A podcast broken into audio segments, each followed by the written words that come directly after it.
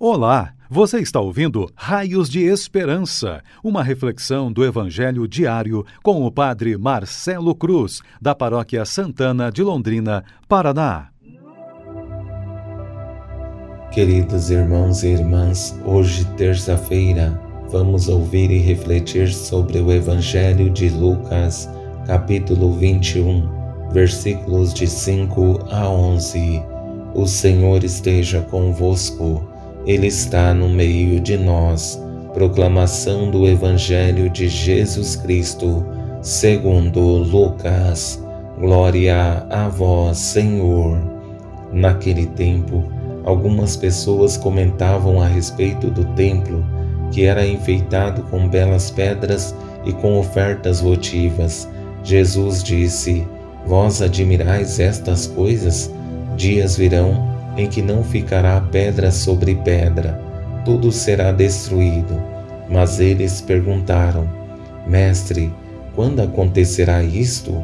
E qual vai ser o sinal de que estas coisas estão para acontecer?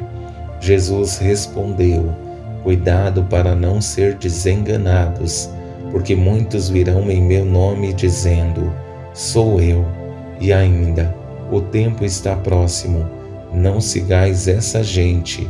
Quando ouvirdes falar de guerras e revoluções, não fiqueis apavorados. É preciso que estas coisas aconteçam primeiro, mas não será logo o fim. E Jesus continuou: Um povo se levantará contra outro povo, um país atacará outro país. Haverá grandes terremotos, fomes e pestes em muitos lugares acontecerão coisas pavorosas e grandes sinais serão vistos no céu. Palavra da salvação.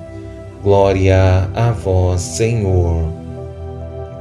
Queridos irmãos e irmãs, é sempre uma grande alegria fazer a caminhada de fé, principalmente sabendo que essa caminhada nos dá sustento para continuarmos firmes em Deus Sabemos que os desafios serão constantes, mas tudo depende de como estamos enfrentando. Sendo assim, é necessário que estejamos alicerçados em Deus para conseguir enfrentar as dificuldades. Vivendo essa última semana no tempo comum, percebemos que Jesus vem relatando o fim dos tempos e vem nos preparando para o futuro que vai chegar. Os sinais que são apresentados não têm a intenção de promover medo em nós, mas nos preparar para o que está por vir. Diante desse texto exigente, também somos convidados a nos preparar para que nada nos surpreenda. Tendo em vista as exigências desse Evangelho, vou conduzir nossa reflexão a partir de três palavras que nos ajudarão a vencer os desafios de nossas vidas e aguardar a vinda do Senhor com o coração aberto. A primeira palavra é discernimento, a segunda, sinais e a terceira, divisão. Três palavras que devem nos motivar a viver um caminho para perceber o caminho em que queremos chegar.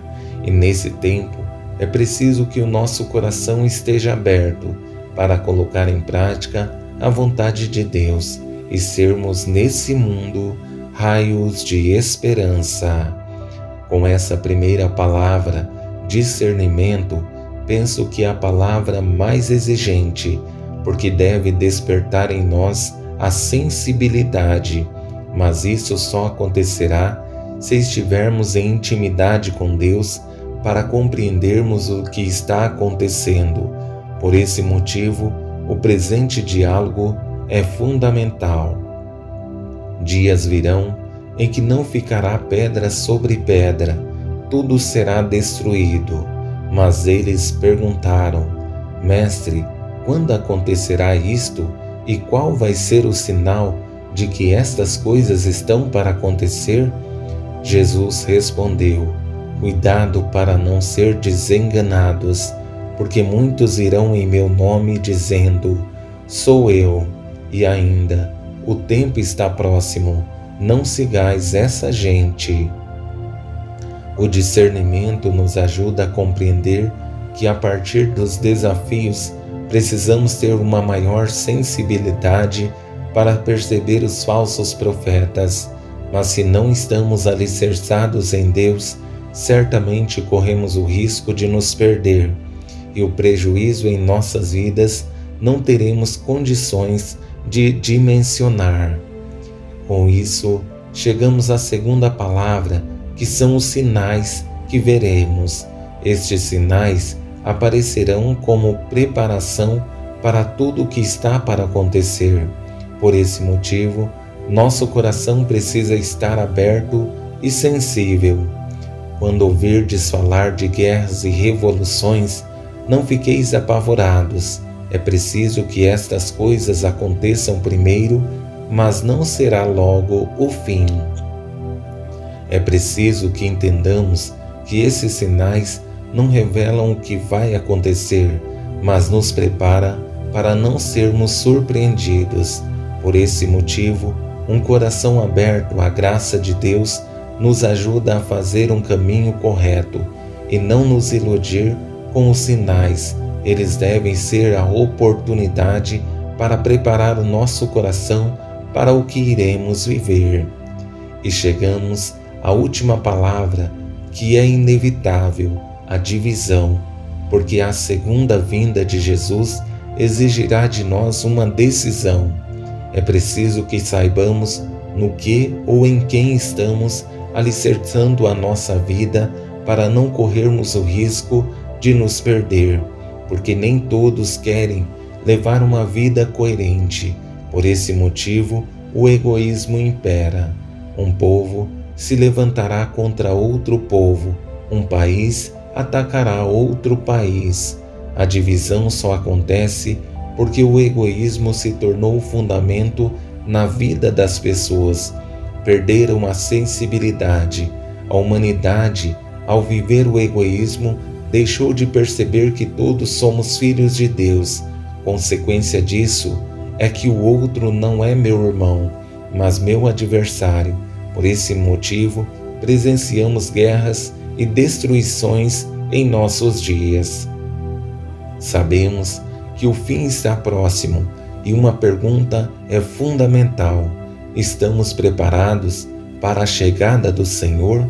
É preciso nos questionar para que as correções aconteçam e consigamos fazer um caminho que seja coerente, para que Deus volte a ser novamente o centro de nossas vidas.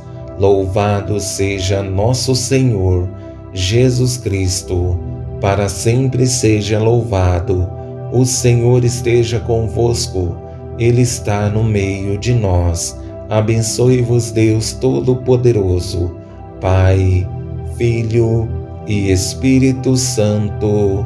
Amém.